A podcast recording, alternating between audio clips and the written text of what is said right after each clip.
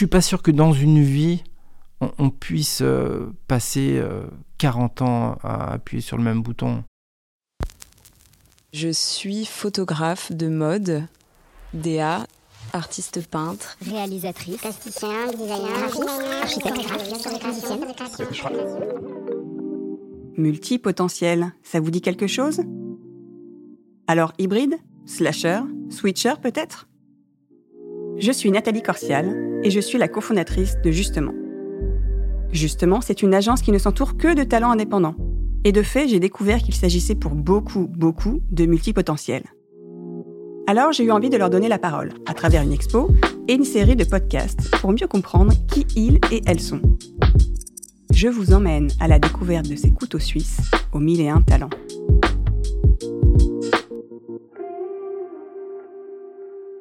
Tous les multipotentiels ne se ressemblent pas.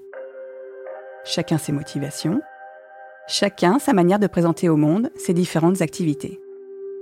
Si certains aiment se dévoiler multiples, d'autres préfèrent cloisonner leurs différentes facettes.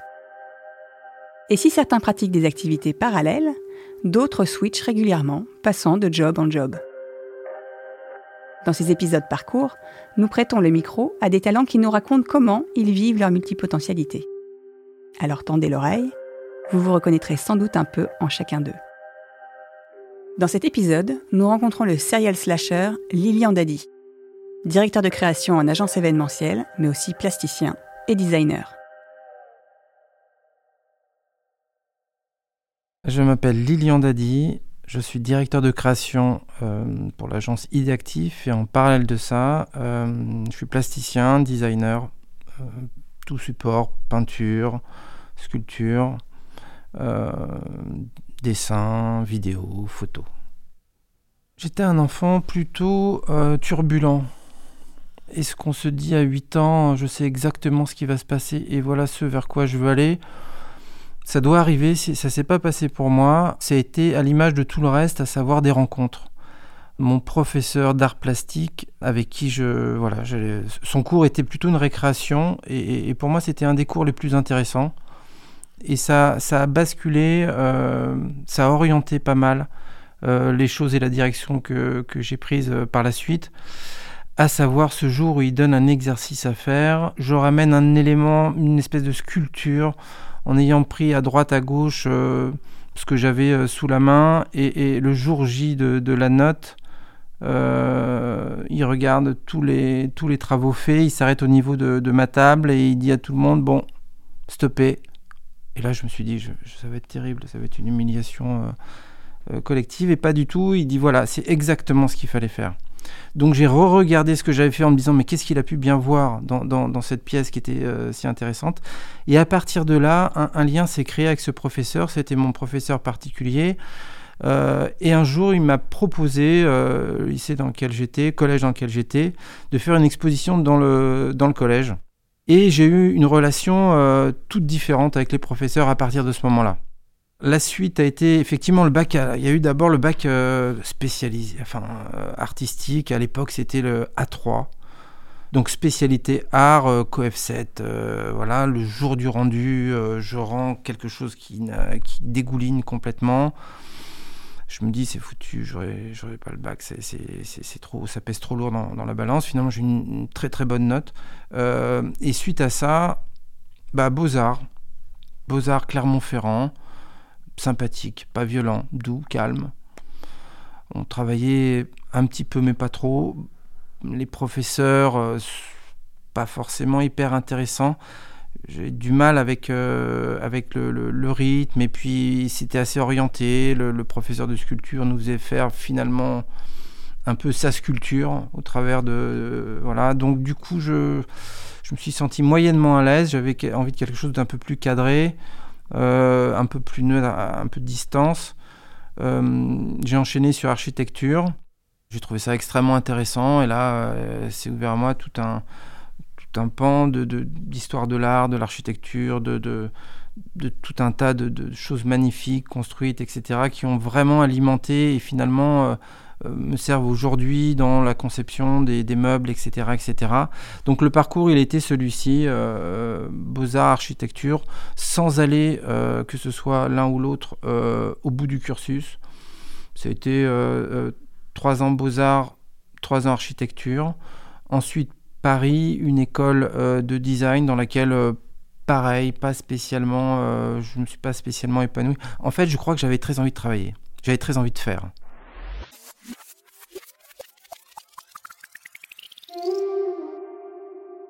Suite à ces études, j'ai monté une, petite structure qui s'appelait euh, Serendipitem avec un ami euh, Lionel Parquet.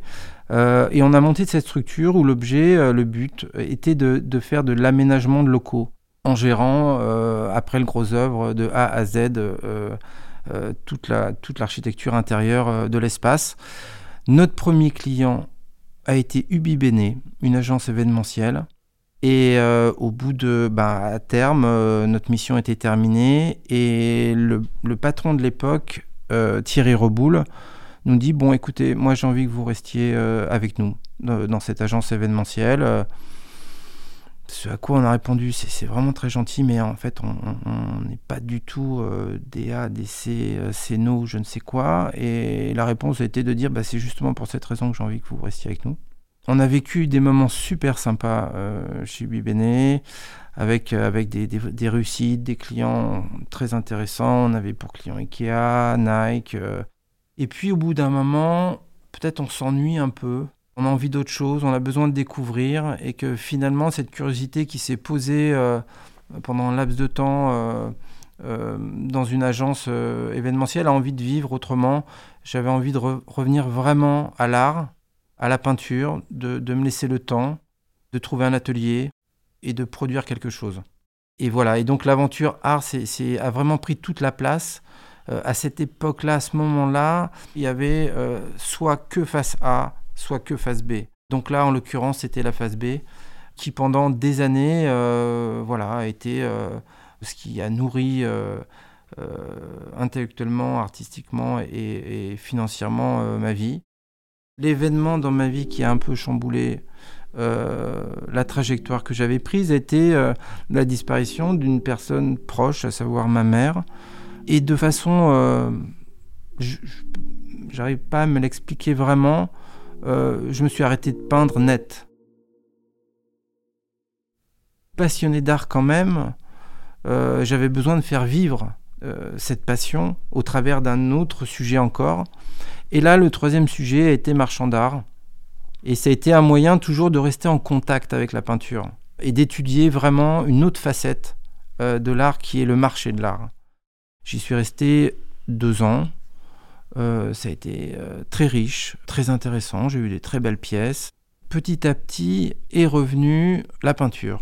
L'envie de nouveau de faire, comme si j'avais fait une sorte de tour un petit peu comme ça. Euh, j'avais posé un peu mes bagages, observé différents, différentes alcôves de, l'art, celui du marché de l'art, m'ouvrir sur des, jeunes artistes, sur la scène artistique, etc. Me nourrir de, plein plein de choses. À ce moment-là, euh, j'ai renoué avec une amie qui était, alors on faisait un bond en arrière, du coup, qui était la directrice à l'époque de Ubi Bene, Sophie Plochot, qui me dit, écoute, euh, voilà, moi je viens de prendre la direction d'une agence, ça me ferait plaisir que, tu viennes travailler avec nous.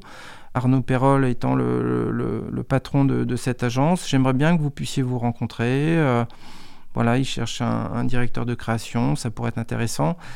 Et euh, effectivement, la rencontre euh, s'est plutôt bien passée. J'ai accepté le poste tout en continuant en parallèle mon travail personnel. Ce travail personnel, en fait, c'est développé à la grande vitesse puisque en parallèle, au même moment, je fais la rencontre d'un galeriste, d'une maison d'édition qui produit des pièces en marbre, des, qui a la capacité de fabriquer directement les choses et puis de les distribuer. Donc je mène de front aujourd'hui les deux choses. Et donc aujourd'hui, effectivement, se, mêle vraiment euh, la dimension euh, design, art et la dimension euh, agence événementielle.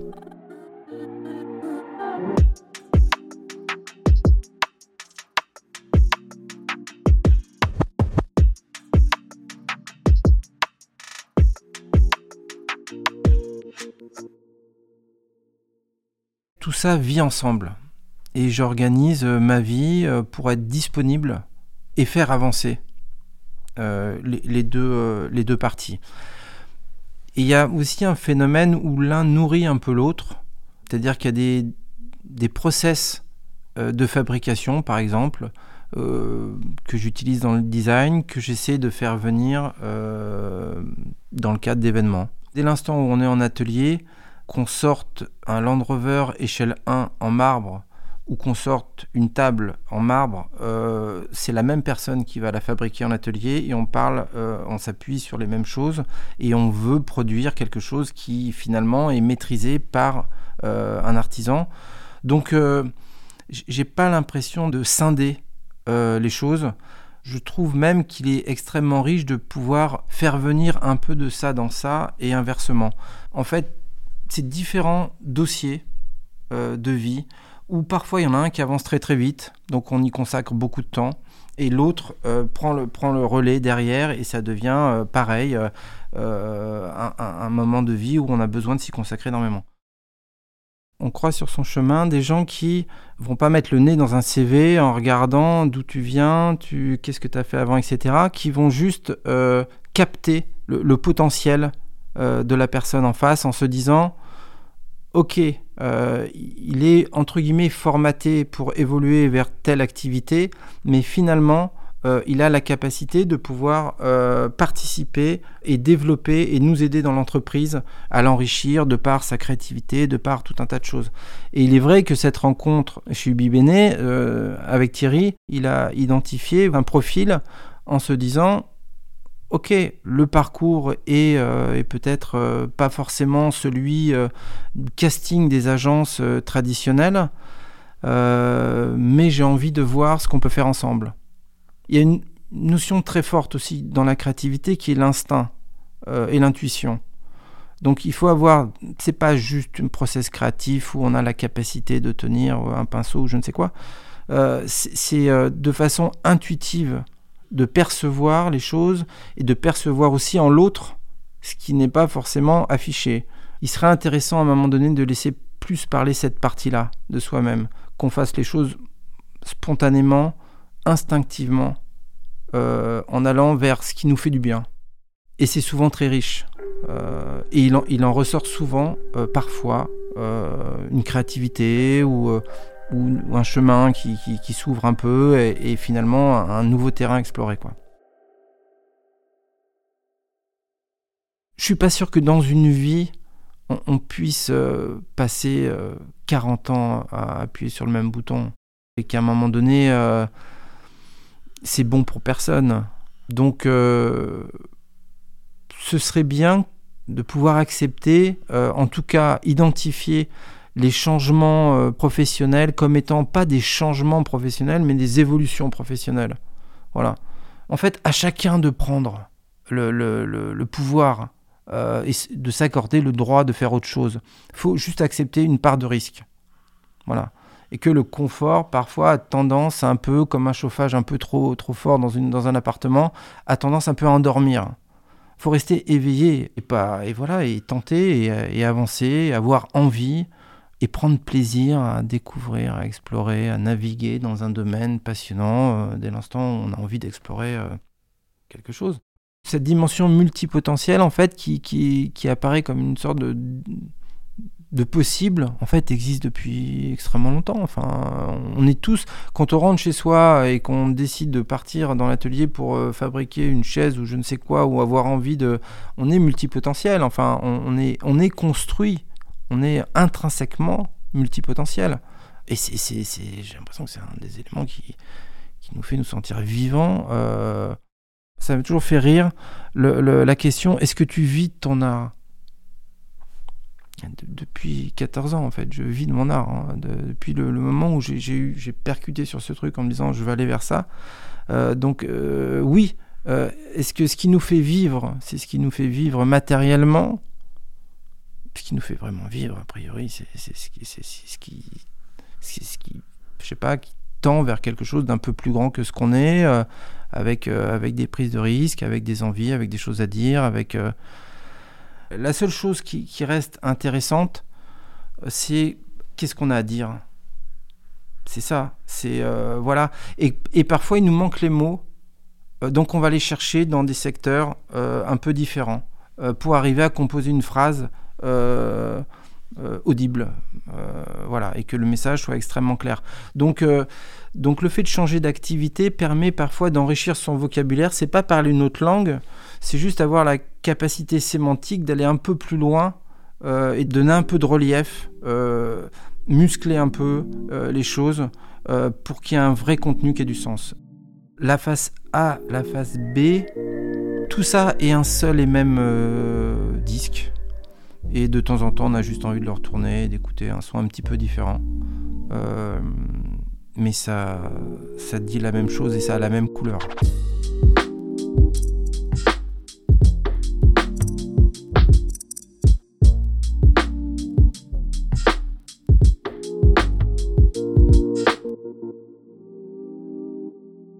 Mais La Phase B est une série de podcasts réalisés par Saga Sounds et coproduite avec Influencia et Justement. Rendez-vous dans deux semaines pour un nouvel épisode et en attendant, suivez-nous sur nos réseaux sociaux.